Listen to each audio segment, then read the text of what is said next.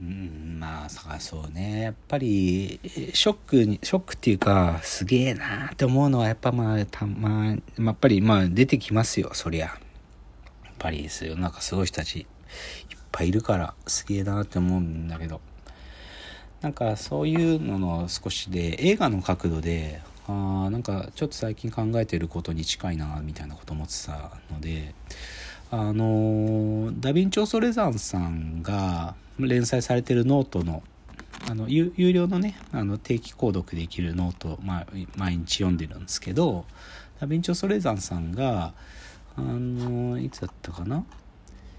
えー、っと昨日か一昨日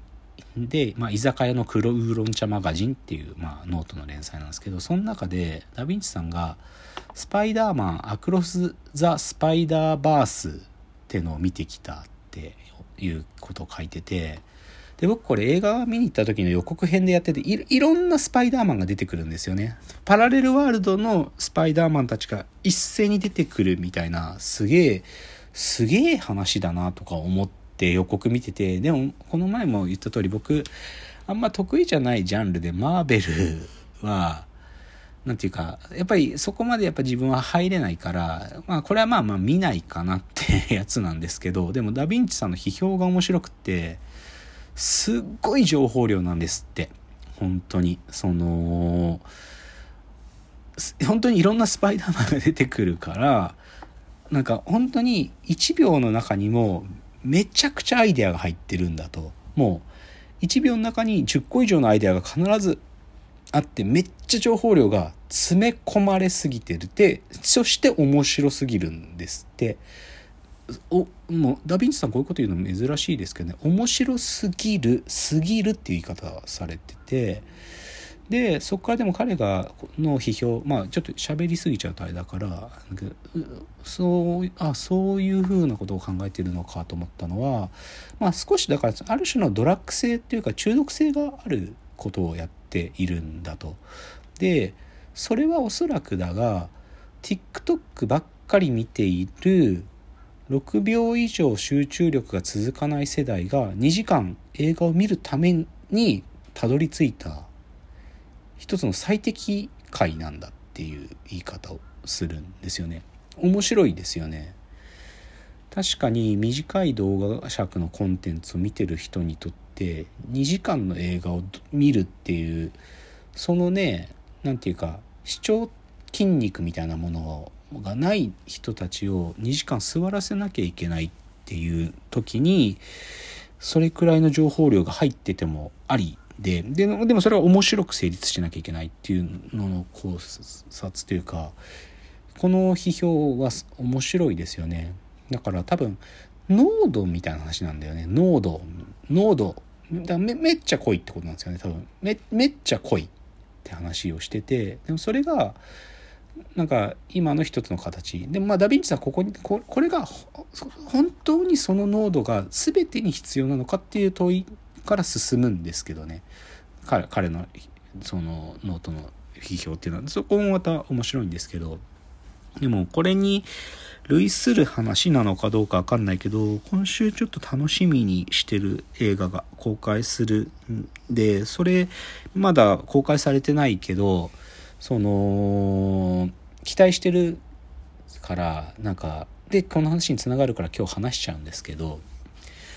ヨーロッパ企画という劇団があってこのラジオでもたびたび僕はお名前出して僕はまあ彼らのビッグファンですからヨーロッパ企画の定期公演も見に行きます、えー、彼らがやってる番組の DVD とかも持っています。で彼らの YouTube のなんかいろんなコンテンツもほぼ全て見てます。みたいなぐらいファンでその彼らがあの、2本目の映画を撮って、あ、ちなみにヨーロッパ企画の主催っていうか、あの、演出の上田誠さんは、今やってるあの、大ヒットのスーパーマリオの映画の、あれの日本語字幕は彼がやってるんですよね。日本語吹き替えのセリフは彼がやってて、めっちゃいいらしいんだよね。だからまあ、まあそりゃそうだろうなって。てか、ゲーム世代だし、マリオ世代で、で、その気持ちもあ、るしもともとコメディが書ける人で面白い書けるんだからまあでそれを受けてるってのは嬉しいですよね嬉しいでそのヨーロッパ企画があの自分たちで作った2つ目の映画ですね。前回「ドロステの果てで僕ら」っていうのがあって。で今回が「リバー流れないでよ」というのがあさっての23日から公開ですね。僕は多分24日に下北沢にで見に行くと思うんだけどこの映画「リバー流れないでよ」が始まるんですよ。で彼らの言葉で言うと時間映画って呼ぶんだけどヨーロッパ企画はもともと SF コメディが得意でえあの演劇で言えば「サマータイムマシンブルース」っていうのがタイムスリップものってで得意だしそれ好きなんですよね。タイムリープとか時空警察とかそのタイムリーパーが出てきちゃう話が好きだから。で前回の時間映画の「ドロステの果てで僕ら」っていうのは2分前の自分と2分後の後の自分と対話できちゃうっていう設定でめっちゃ面白いんですね。その設定だけでもう生ききる映画で面白い。でドタバタが起きてってっていう話なんだけど今回の「リバー流れないでよ」も映画のポスターのコピーライティングがまた2分っていうんですよね。また2分。で、僕まあ予告とか見てたり、彼らの、なんていうかな、インタビューの記事とか、YouTube で自分たちが映画についてやってるやつとか聞いてるから、今回は京都の木舟で、あの木舟のいわゆる奥座敷のあの料亭の旅館ですよね。あそ、あそこで2分間が永遠に繰り返すんですって。その、で、2分間から逃げられない。同じ2分間がっていうそういう設定なんですよね。てからしいんですよ。まだ見てないから。けどでもこの前は「ドロステの果て」で僕らは2分前の私と2分後の私と対話ができちゃうっていう設定だったんだけど今回はある種の2分間の牢獄からどうやったら脱出できるかっていうのを前の2分の記憶を引き継ぎながら脱出する方法みんなで四角2分前2分しかないから2分でいろいろ試すっていうのを繰り返し続けるらしいんですよ。面白そうですよねこの設定の時点で。なんだけど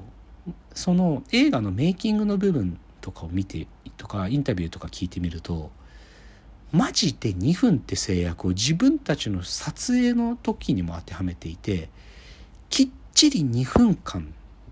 1本撮りなんですよね。てか長回しっていうか2分間ノーカってバーって撮って2分が終わるっていうのを繰り返すから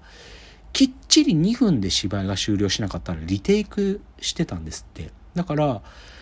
その1回目の2分間のループ2回目のループ3回目のループって2分2分2分なんだけどこれごとに毎回10回以上でリテイクしてたんですって。すごくないですか？なんか一瞬考えると変ですよねだって別に映画なんだから編集すれば2分弱に収めることだってできるわけだけどでもその制約を自分たちの撮影の段階から持ち込むことで作品のクオリティを多分高めようとしてるんですよね。でその制約が縛りになるからこそ面白いものが生まれるなんかねエンジンになってるみたいなイメージだと思うんだけどなんかさっきのダ・ヴィンチさんがおっしゃってたアクロス・ザ・スパイダースとはちょっと逆転の発想ですよね。なんかもう詰め込む詰め込む編集だとかまあ、まあ、アクロス・ザ・スパイダースはなんかねアニメーションですからね。本当になたくさんの相手盛り込むっていうよりか自分たちに制約を課すことでその制約があるからこそそのルールに縛られた映画が作られてだけどそのルールゆえに面白くなるみたいな面白い作り方ですよね。でもひょっとするとこれも TikTok 世代の話に近いのかもしれないですよね。2分2分2分っていう動画をスワイプしていくのか起きていくって体験をそういう形で表出させてるのかもしれないなって無理くり解釈すればですよ。そういうことをなんか考えられるっていう意味では結構めめちゃくちゃ期待してんですよねなんかねだからなんだろうなこの自分の事前の読み両方とも見てないですからね、スパイダーマンの方も。で、ヨーロッパ企画の方はこの週末見て。なんか、もし事前の僕のこの、事前予想っていうか、事前予想の批評が合ってそうだったら、スパイダーマンの方も見ようかな。でもなんかヒント隠れてる気もするんすよね。そういう短い尺でコンテンツ消費をやってた世代に受けるものかっていうのは結構重要なテーマだと思うから。だから、えー、っと、映画、ヨーロッパ企画の第 2, 回2つ目の時間映画「リバー流れないで」は今週金曜日から公開なのでまあ公開感がねそんなすっげえたくさんなわけじゃないんでクラウドファンディングまでして最後取り切った映画だからあのー、近くにね映画館があって見に行けそうな人は是非にという感じじゃないでしょうか。じゃあ本日最後のチャプターです。